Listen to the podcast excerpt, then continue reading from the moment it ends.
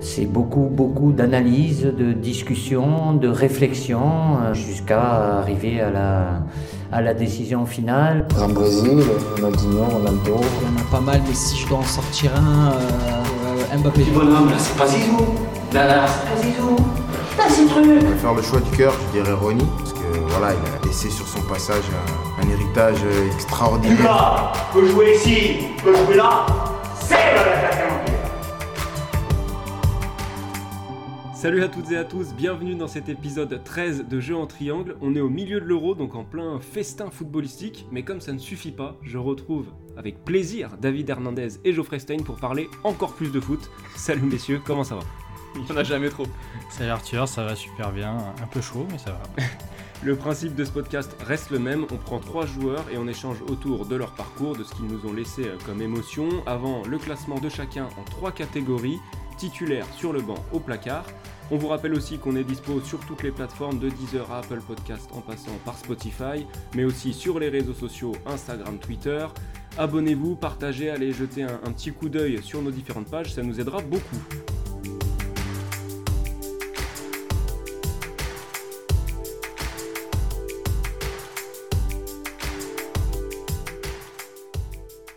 Allez, on se lance dans notre sujet du jour, un sujet en mode hybride, hybride au niveau du poste, puisqu'on va évoquer euh, trois joueurs qui ont évolué latéral et défenseur central durant euh, leur carrière.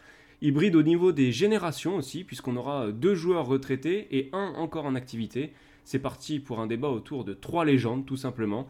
J'ai nommé Paolo Maldini, Lilian Thuram et Sergio Ramos. Centre, droite, gauche, on ne sait pas trop, alors préparez-vous à une tempête de charisme. On va rendre hommage à François Bayrou. C'est parti pour l'échauffement.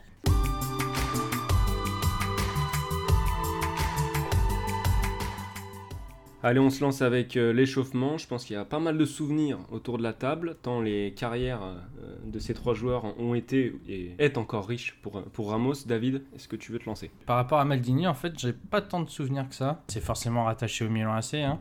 Mais c'est surtout euh, ce maillot blanc euh, de l'année 2007 où, euh, où tu as le festival de caca contre Manchester United. C'est vraiment ce maillot et ce Milan AC là qui m'a vraiment fait rêver durant, durant ma jeunesse et mon adolescence. Pour Sergio Ramos, ce, ce sera surtout le, en fait, le gamin de 2006 qu'il était, avec ses, longs cheveux, euh, son, espèce de serre-tête euh, en, plein, milieu du front, et euh, ce maillot rouge et jaune que je trouvais tout simplement exceptionnel. Je l'ai à la maison, mais il jouait encore à droite, et c'était la fin, comme on en a déjà parlé, la fin de la génération Raoul, et la bascule vers cette génération dorée qui va remporter derrière euh, 2 euros et la Coupe du Monde. Et pour euh, Thuram, bah, c'est euh, plus le Parme de 99 avec ce maillot jaune. ça- Du coup, là, ça sera 100% maillot hein, sur l'échauffement. Et c'est avec ce maillot jaune et bleu euh, et ce sponsor euh, Parmalat, je crois. C'est un des premiers maillots que j'ai eu. euh, que j'avais euh, que j'avais acheté lors d'un tournoi en poussin Euh, du coup tu l'achètes il y a pas de sponsor il y a pas de il y a pas d'équipementier euh, c'est un truc euh, à l'arrache. Mais c'est le premier que j'ai eu et euh, je peux te dire que quand, quand j'étais chez moi avec la petite, le mini but euh, où il n'y avait pas de gardien, la célébration de 98 avec ce maillot, je l'ai fait souvent. Euh, bah, je, vais, je vais enchaîner avec Thuram du coup. Moi, c'est le Thuram de la, de la Juve que j'ai en tête. Alors, il y a aussi une, question de maillot là aussi. J'aimais beaucoup le, le maillot, je crois que c'était vers, vers 2006 là, ou 2005. Euh, bon, maillot rayé euh, classique de la Juve, mais euh, c'était encore chez Nike à l'époque. Ça me rappelle une Juve que j'adorais et surtout que je prenais beaucoup sur les jeux vidéo. Il y avait Camoranesi, Ibrahimovic, Del Piero, Moutou, Zambrotta. Il y avait de quoi faire des équipes de, de fous, surtout dans le secteur offensif. Il y a beaucoup d'attaquants. Et, voilà, c'est après en termes de souvenirs du joueur pur et dur, c'est plus le mondial 2006 avec les Bleus, mais j'ai tout de suite cette Juve là qui me vient en tête quand je pense à Thuram.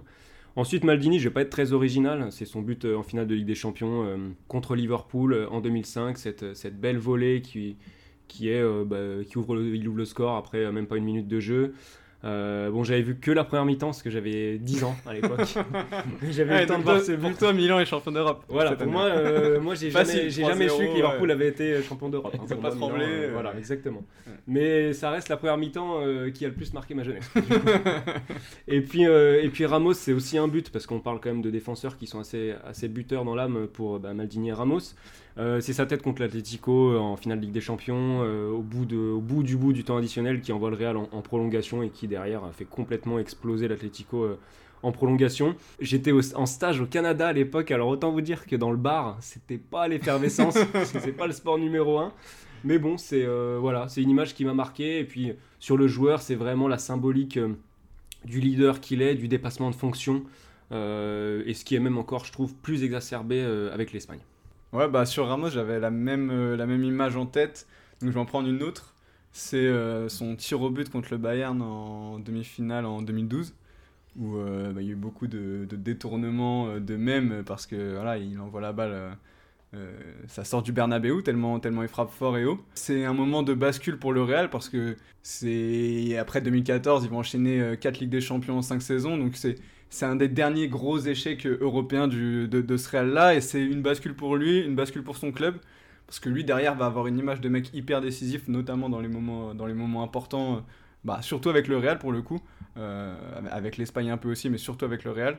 Et, euh, donc voilà, c'est un moment, un moment de bascule qui, voilà, il est, sujet à beaucoup de moqueries à ce moment-là, et c'est aussi, ça devenir un très bon tireur de pénaux par la suite, alors qu'il va, il va avoir cette image au départ de, de mec qui a raté ce, ce tir au but en demi-finale.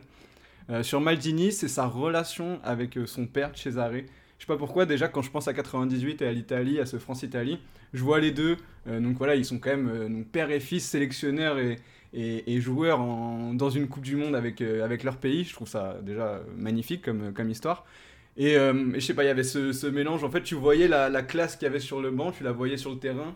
Les deux se, se ressemblent énormément. Euh, Aujourd'hui, bah, Maldini a eu une espèce aussi de, filiation avec ses, enfants, même si ça n'a pas eu la même réussite pour l'instant sur, sur le terrain. Mais, euh, mais voilà, je trouvais ça très très beau et ça m'a énormément marqué. En tout cas, vraiment, cette équipe de 98, elle est très associée, je trouve, aussi à Cesare Maldini dans ma tête. Et, euh, et pour Thuram, alors c'est, bah, pour coup, c'est aussi la Coupe du Monde 2006, mais c'est vraiment ses larmes après la finale. Euh, bah, déjà, je pense qu'on s'est tous reconnus à ce moment-là en, en Thuram.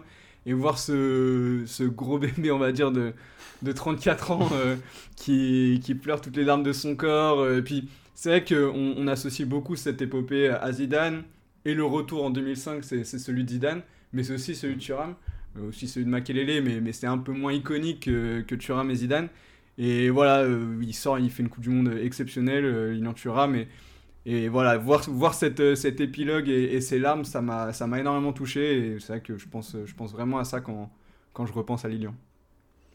Bon, on est en jambes, on n'a pas besoin de, d'être, de, de s'échauffer spécialement tant la il fait chaud aujourd'hui, mais euh, on l'est encore plus, du coup c'est bien.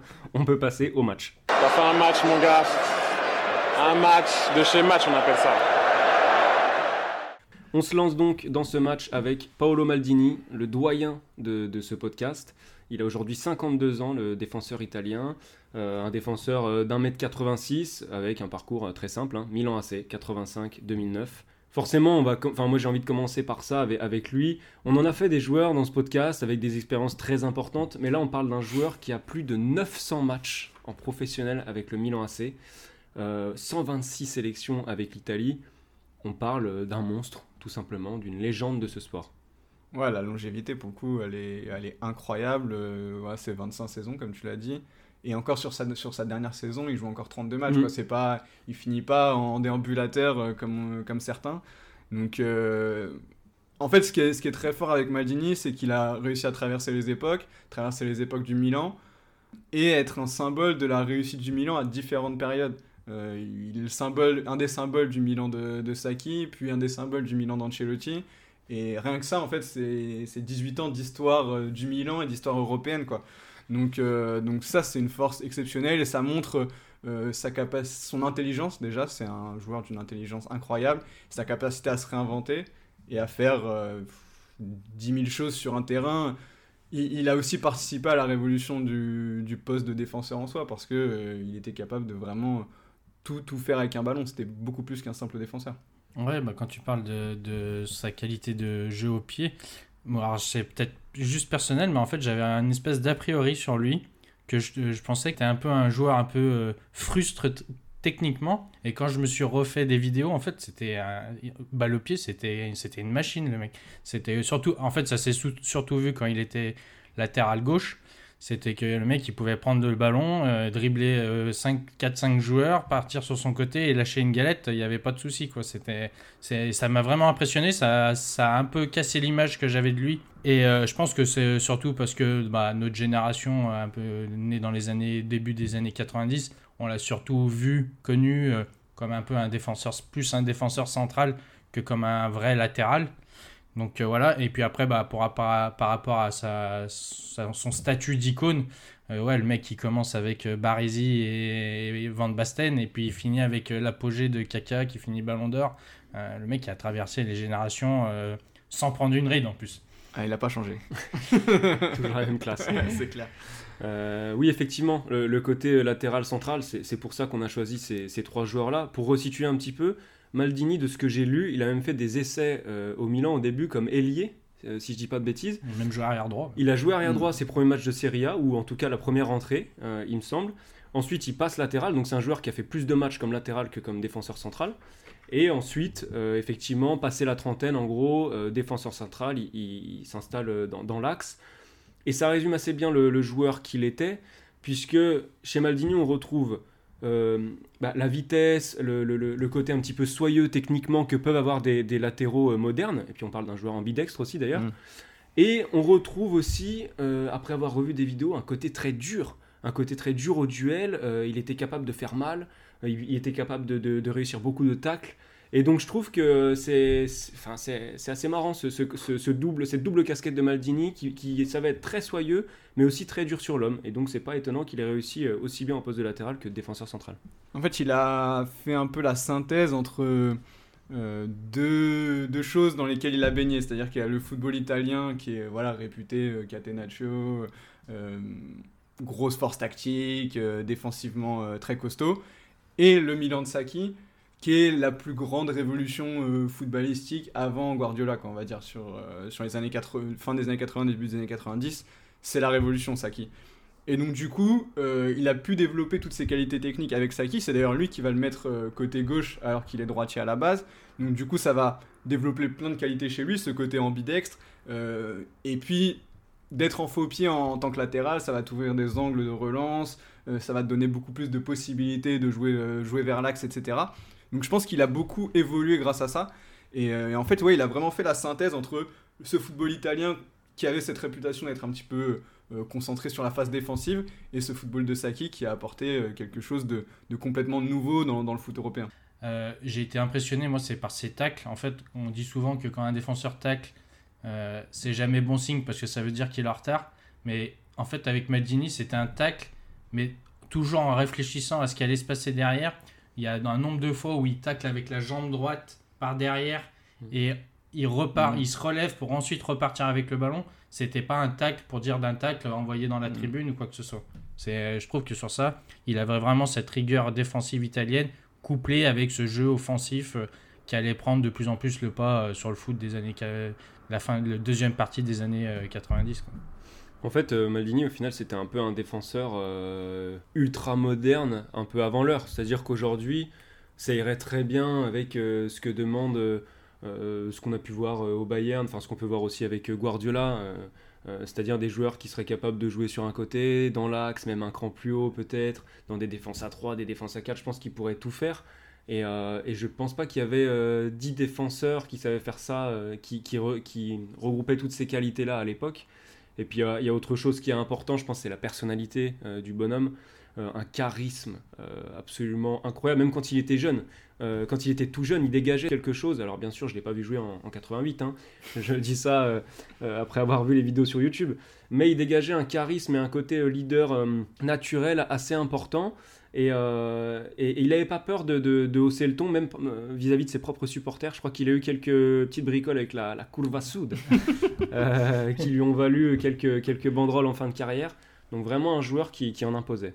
Ouais, et puis un joueur d'une grande classe, on le disait, élégance balle au pied, technique, technique soyeuse, mais aussi joueur extrêmement fair-play, qui a une image vraiment parfaite quasiment au sein de ses partenaires et de ses adversaires c'est quand même un défenseur, tu l'as dit, qui a joué plus de 1000 matchs si tu prends club et sélection. Il a pris 101 cartons jaunes dans sa carrière, ce qui pour un défenseur est, loin d'être euh, d'être un gros chiffre, hein, c'est un tous les 10 matchs. On va parler d'un autre, voilà. on verra Il a plus pas, les mêmes stats. et trois cartons rouges.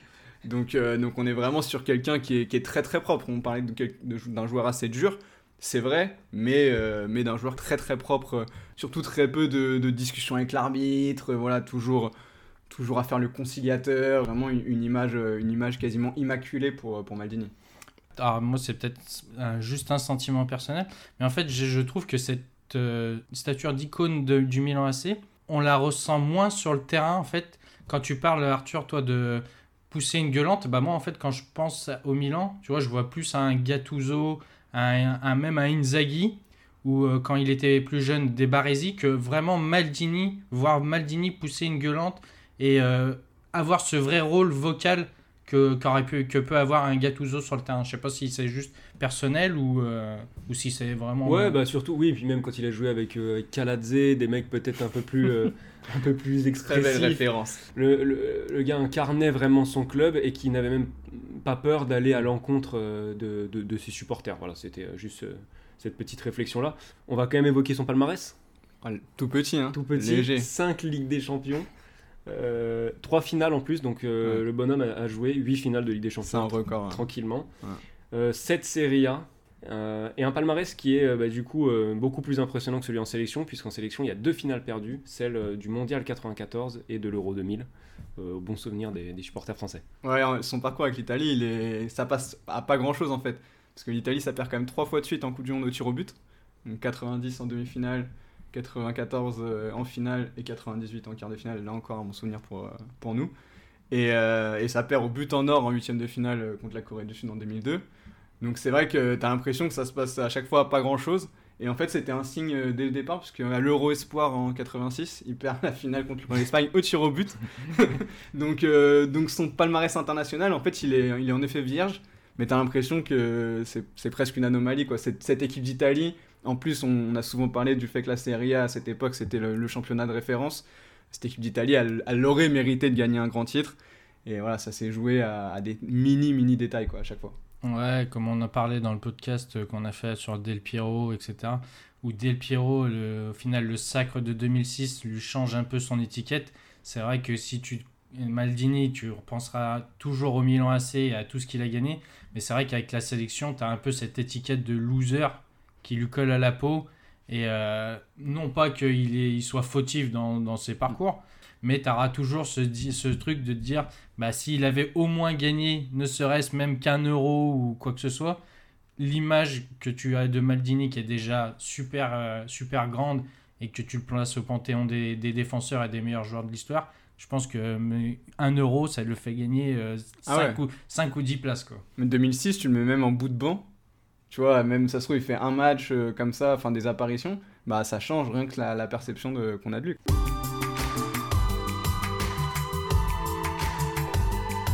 On peut passer à notre ami Sergio Ramos, le, seul joueur encore en activité, évidemment, même si euh, bon, il commence à arriver euh, tout doucement vers une fin de carrière. Il a 35 ans aujourd'hui, Sergio Ramos, euh, 1m84, Séville, où il a été formé.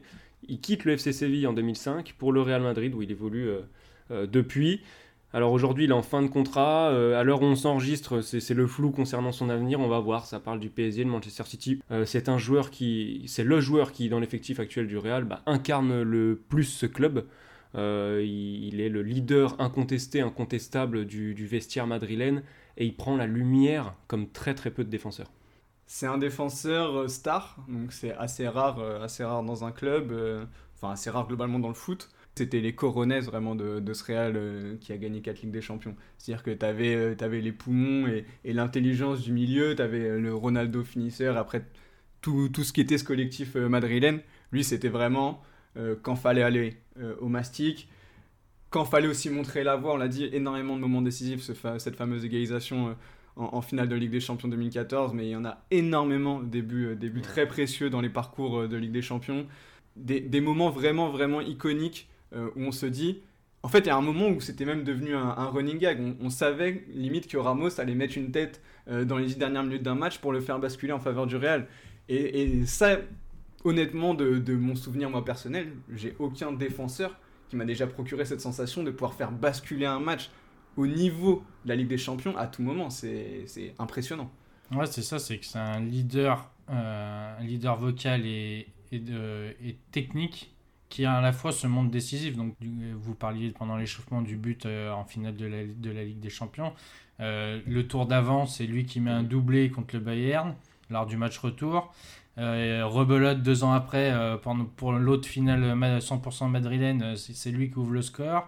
Pour moi, même s'il n'a pas ce, ce 100, 100% madrilène comme, comme ont pu l'avoir Raoul ou Casillas, c'est lui vraiment qui incarne l'âme et l'ADN du Real euh, depuis 10 ans. Euh, ouais, Cristiano Ronaldo, il a marqué euh, 500 buts ou je ne sais plus combien, mais c'était vraiment Ramos qui était là. C'est lui qui, a, depuis, qui est là depuis 2005. Il a connu euh, l'après-galactique et, euh, les vaches maigres euh, de la à cause de la domination du Barça.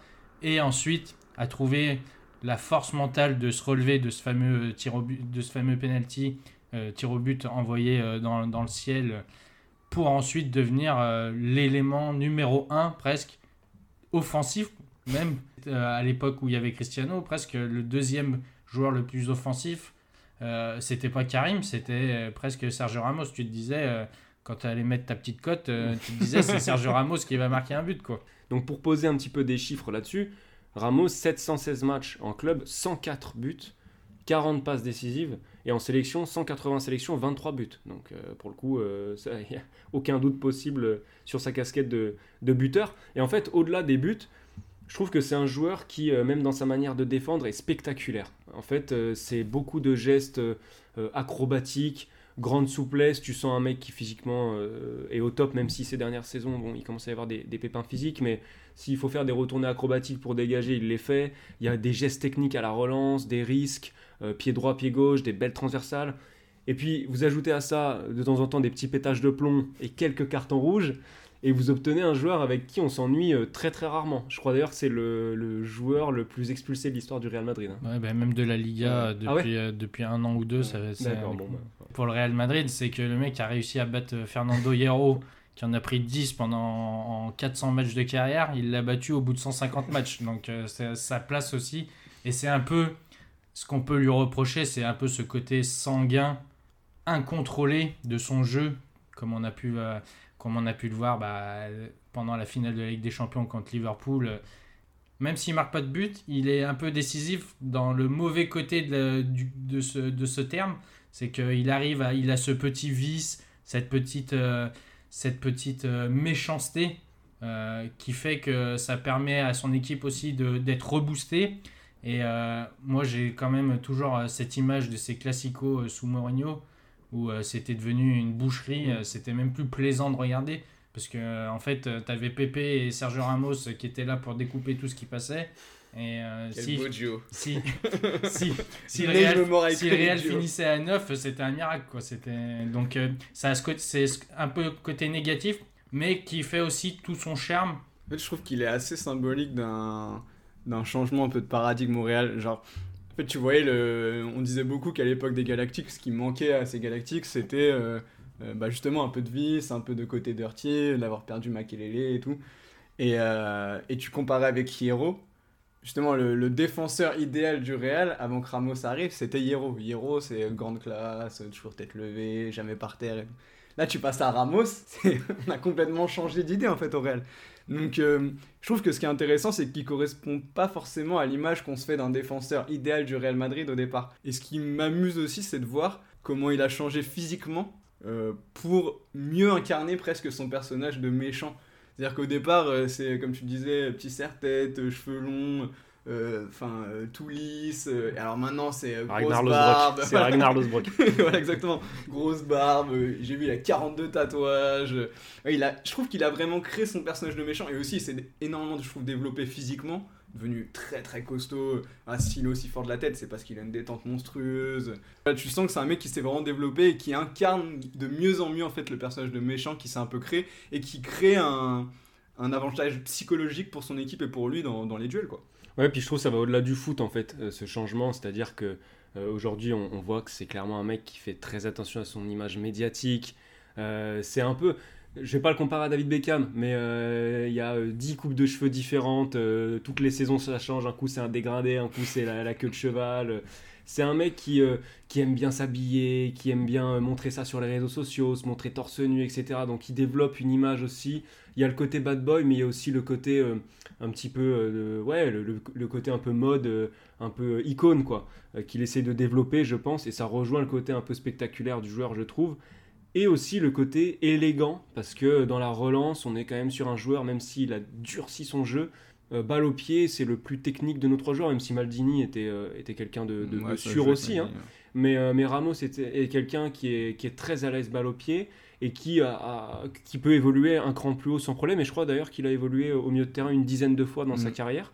Et, et, même au FC Séville, c'est d'ailleurs à ce poste-là qu'ils l'ont un petit peu lancé au tout début de sa carrière. Donc un joueur qui est bah, qui n'est pas gêné avec le ballon et qui avait été d'ailleurs euh, formé comme, euh, comme attaquant à la base.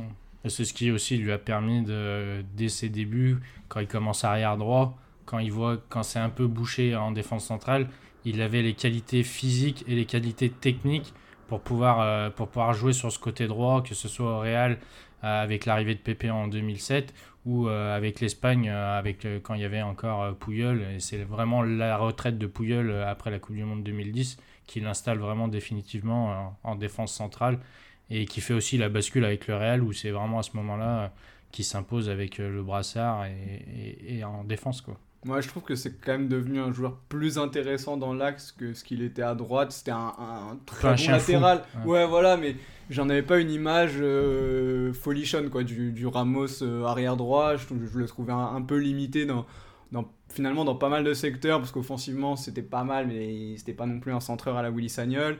Et défensivement, c'était comme tu disais, un peu un chien fou et qui, faisait quand même pas mal d'erreurs. Et je trouve qu'il a vraiment grandi, pris de l'épaisseur en, passant dans l'axe. Et une des réussites du Real, c'est sa complémentarité avec Varane. C'est-à-dire que sa défense centrale qu'il pouvait former avec Pepe, en effet, il y avait ce côté intimidation et, et très dur sur l'homme qui faisait que c'était très compliqué à jouer. Mais avec Varane, ça a pris euh, quelque chose, une autre ampleur parce que tu as vraiment l'impression que ces deux-là, ils étaient faits pour, euh, pour être ensemble sur un terrain et, la complémentarité, elle est vraiment parfaite. Un mot de son palmarès aussi, 5 euh, Ligas, 4 Ligues des Champions, mais pour le coup, lui en sélection, il y a une Coupe du Monde, il y a 2 euros. on parlait de lui comme patron du Real Madrid, c'est indéniablement le, le, patron de la sélection espagnole aussi, brassard au bras, même s'il ne peut pas disputer l'Euro 2021, il était un peu court physiquement. Euh, là, pour le coup, je trouve, je le disais un peu en échauffement, c'est encore plus exacerbé ce côté euh, euh, leader en Espagne, ou même dans le jeu, en fait. Ramos, c'est un joueur qui limite réclame le ballon comme un meneur de jeu. Il, veut le ballon dans les pieds, il veut que ce soit lui. pourtant, ils en ont des, milieux de terrain qui savent faire le jeu, mais il veut avoir sa part dans la construction du jeu, ça se sent, il veut avoir une influence énorme, et il a cette influence avec parfois des projections où il va, il va jouer en soutien de l'attaquant sur plusieurs actions. quoi. Ouais, il a parfaitement compris le, passage de flambeau et la retraite d'Iniesta, de, Xavi, qui étaient vraiment des leaders techniques dans la Roja. Il a vraiment compris que c'était à lui, même en, tant que défenseur central, de, de, prendre ce costume et de prendre ce rôle quand il y a un penalty ou quand il y a, y a un corner. C'est en Espagne, tu cherches, tu cherches Sergio Ramos. Et euh, je suis tombé sur une stat complètement hallucinante pour, pour contrebalancer cette, ce fameux échec contre le Bayern, c'est que depuis 2017, il a 80, 96% de réussite sur les tirs sur les penalties. C'est le premier devant Lewandowski et, Neymar. Donc ça, ça, comme tu disais Geoffrey, c'est qu'il y a peut-être eu aussi une bascule en 2012, 2012 où il y a un changement psychologique dans sa tête. Et en plus, ces penalties, c'est pas non plus euh, un, pied, un plat du pied ouvert. C'est, il tente 4-5 euh, fois dans la saison, il tente une lucarne ou une panenka. Quoi. C'est, c'est, ça, je me pose pas de questions. Quoi.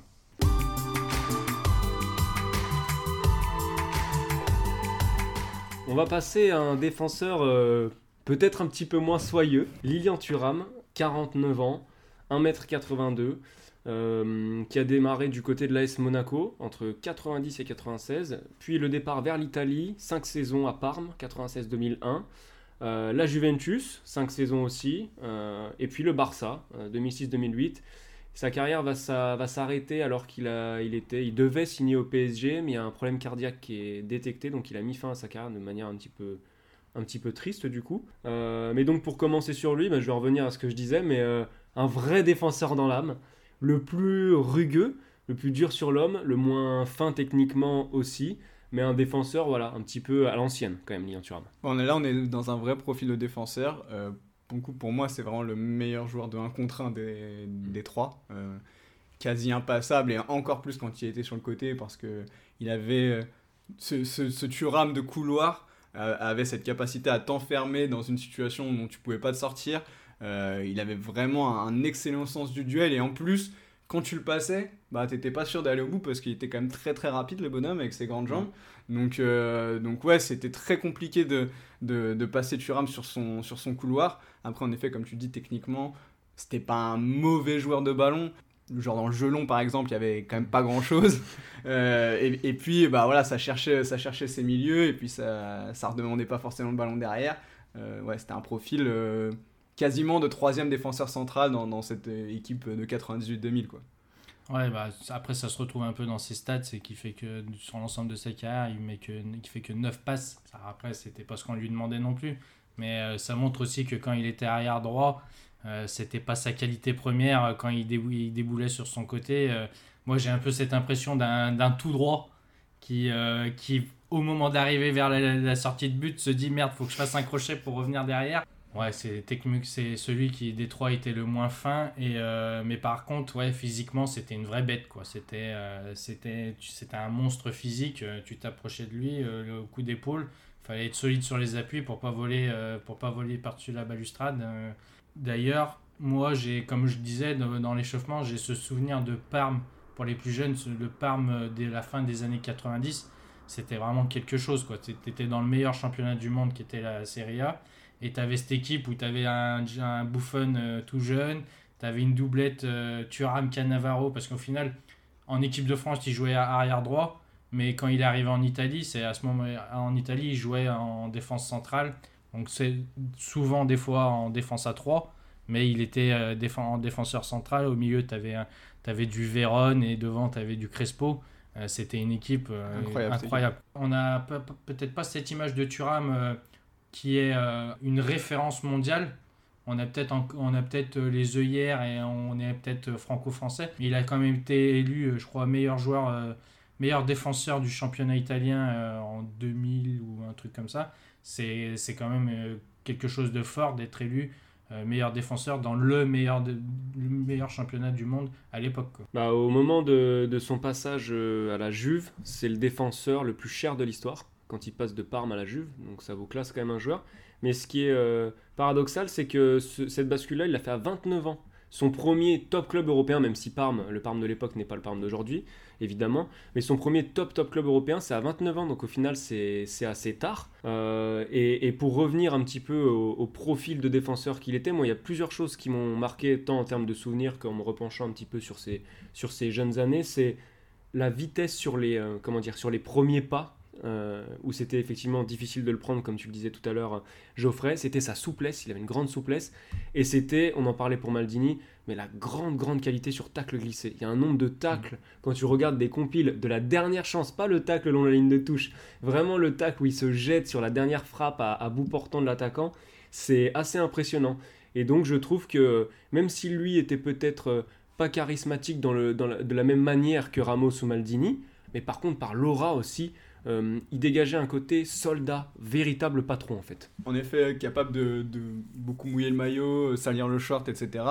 Et, aussi cette image ouais, de sage euh, bah, qu'on voit déjà dans, Les yeux dans les bleus et bah, après qu'il qu a développé euh, plus ou moins en, se mettant dans, la politique, ou en tout cas dans les sujets de société euh, dans, son après-carrière. Cette espèce de, recul permanent sur les choses, il l'avait déjà quand il, était joueur. Il apportait beaucoup de sérénité dans ses analyses, toujours, toujours assez justes, assez posées. C'était pas quelqu'un qui réagissait à chaud et, et, et qui pouvait euh, voilà, avoir, avoir le verbe un peu acéré. Euh, donc c'était quelqu'un de, de très calme. Et finalement, ça, je trouve que ça a suivi un peu son évolution sur le terrain. C'est-à-dire qu'à la base, c'était un petit peu pareil, un, un, diamant à polir parce qu'il y avait ses énormes qualités physiques, mais qui étaient peut-être parfois au détriment de d'un sens tactique un petit peu plus développé. Par exemple, quand on, on parle de, de, son France-Croatie et de mmh. son doublé en 98, tout part d'une erreur de placement euh, voilà, de, de moins de 13. Quoi. C'est vraiment une erreur euh, où, il couvre le hors-jeu, qui est, qui est vraiment une erreur de débutant Et après, il a beaucoup évolué, notamment au contact de, de championnats italiens, de grands entraîneurs. Il a croisé Ancelotti, Lippi, Capello euh, en Italie, Wenger à, à, ses débuts à Monaco. Donc c'est quelqu'un qui a vraiment pris en maturité, je trouve, au fil des années. Et je trouve que ça se matérialise dans cette Coupe du Monde 2006, qui est un espèce de... À 34 ans, t'as l'impression que tu l'as jamais vu aussi fort que pendant euh, ce mois en Allemagne, quoi. Ouais, c'est clair, c'est que tu avais l'impression qu'il était à son summum. Et c'est aussi ce qui fait peut-être par rapport, plus par rapport aux deux autres, c'est que sa fin de carrière et du coup, dès qu'il a été moins bien physiquement, ça s'est encore plus ressenti dans ses performances. Euh, moi, j'ai le souvenir, hein, de, pour suivre un peu le Barça, c'est que les deux années où il fait au Barça, euh, et il a une charrette monumentale. Euh, il est barré par euh, Rafael Marquez. Il y a Milito qui arrive l'année d'après qui, qui le relègue en quatrième, euh, quatrième défenseur central. Donc c'est vraiment, je trouve que c'est celui des trois bah, aussi qui que ça se ressent sur le fait que son jeu était surtout basé, basé sur le physique et dès qu'il a, il a commencé à être un peu sur le déclin, bah, ses performances en sont ressenties. Quoi. Au contraire des deux autres aussi, il n'y a pas vraiment, je trouve, un, club qui l'incarne véritablement. Euh, bien sûr qu'on l'associe forcément à Parme, un petit peu à la Juve, mais je trouve pas qu'il incarne un, de ces clubs. Euh, D'ailleurs, il fait pas partie des joueurs qui sont restés, par exemple, à la Juve quand la Juve a été, euh, a été reléguée. Par contre, il incarne hmm, peut-être plus que les deux autres sa sélection, parce que pour le coup, il fait partie de cette équipe de France, euh, c'est une évidence, mais il faut quand même le rappeler, qui est championne du monde 98 et qui est championne d'Europe en 2000. Il fait partie de ce quatuor défensif qui a marqué l'histoire de l'équipe de France, mais aussi des, des, grandes compétitions internationales. Ouais, clairement, et il fait partie en effet de, ce, carré, magique qu'on qu évoquait dans un podcast précédent de, de cette génération. Et, et c'est vrai que c'est avec l'équipe de France qui se construit euh, bah, la, la, majeure partie de son beau palmarès parce que il, a, il est deux fois champion d'Italie avec la Juve, il a gagné une coupe UEFA en 99 euh, contre nos amis marseillais. et, euh, et, donc c'est vrai qu'il incarne vraiment cette équipe de France et en plus il l'incarne bah, plus que personne presque sur cette période-là parce qu'il est vraiment au tout début de la reconstruction post-93. Et en fait il fait toutes les compétitions de l'Euro 96 à l'Euro 2008 et donc l'Euro 2008 qui est, qui est, le début de la, du, déclin, euh, du déclin de l'équipe de France. Et, et, arriver à avoir cette longévité, c'est encore aujourd'hui le, le, recordman de, de sélection avec l'équipe de France, il a, il a 142. Donc euh, il va bientôt être dépassé euh, par, par Hugo Lloris, mais, euh, mais clairement, euh, voilà, c'est le joueur qui, qui, incarne pour moi le plus l'équipe de France, presque même plus que Zidane, plus que... Plus, ce serait Didier Deschamps en fait la, la seule, parce que Didier Deschamps, il y a, il y a en plus ce côté coach, mais, euh, mais moi, l'équipe de France que je connais, euh, voilà, on étant né en 90, c'est Lilian Thuram. Allez, c'est l'heure euh, du choix de chacun. On est parti pour le temps additionnel. Additionnel, 3 minutes minimum. 3 minutes de bonheur en plus. Geoffrey, est-ce que tu veux nous livrer ton trio magique? En titulaire, ce sera Paolo Maldini. Voilà, beaucoup trop de classe, beaucoup trop de, de qualité technique, beaucoup trop de, voilà, de talent à tous les niveaux, il est capable de tout faire. Je pense que c'est le joueur euh, à qui je peux confier absolument toutes les tâches euh, dans la relance, euh, défensivement, un leader d'un charisme fou. Et voilà, contrairement à, Sergio Ramos, je suis quasiment certain qu'il va jamais péter les plombs, ça va être un joueur vraiment fiable. Donc du coup, du coup je, le prends, je le prends titulaire. Je prends Ramos en remplaçant parce que, bah, mine de rien, son, son côté un peu foufou c'est aussi ça qui en a fait un défenseur euh, d'exception. Euh, un, défenseur qui met plus de 100 buts en carrière, c'est quelque chose d'exceptionnel et que je valorise énormément. Sa capacité à, avoir porté son équipe dans des moments très importants. Et puis son, palmarès est, complètement incroyable.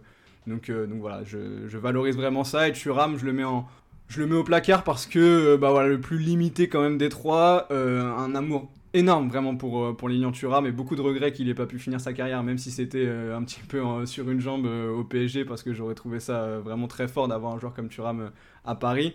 Mais, euh, mais voilà, trop, trop de limites et, un petit peu trop unidimensionnel pour, pour pouvoir passer, pour pouvoir passer pardon, devant les deux autres.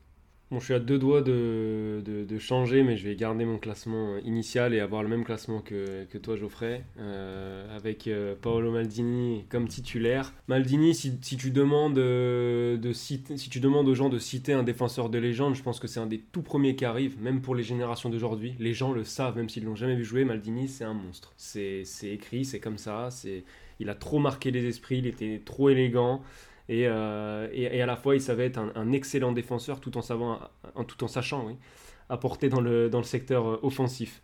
Ramos, euh, je le mets derrière, j'aurais presque pu le faire passer devant lui parce qu'il y a, trop, il y a beaucoup, de moments très très forts.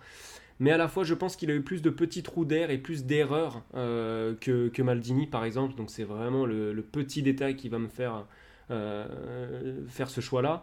Et puis au placard, ben, tu rames euh, un petit peu pour les mêmes raisons que toi, euh, Geoffrey. Euh, bon voilà, c'était un, pur défenseur, pas de chichi, donc ça fait aussi, du bien hein, de, retrouver des images de, joueurs comme ça, un petit peu à l'ancienne. Mais à la fois, il y a un, palmarès en club aussi qui est un peu plus limité.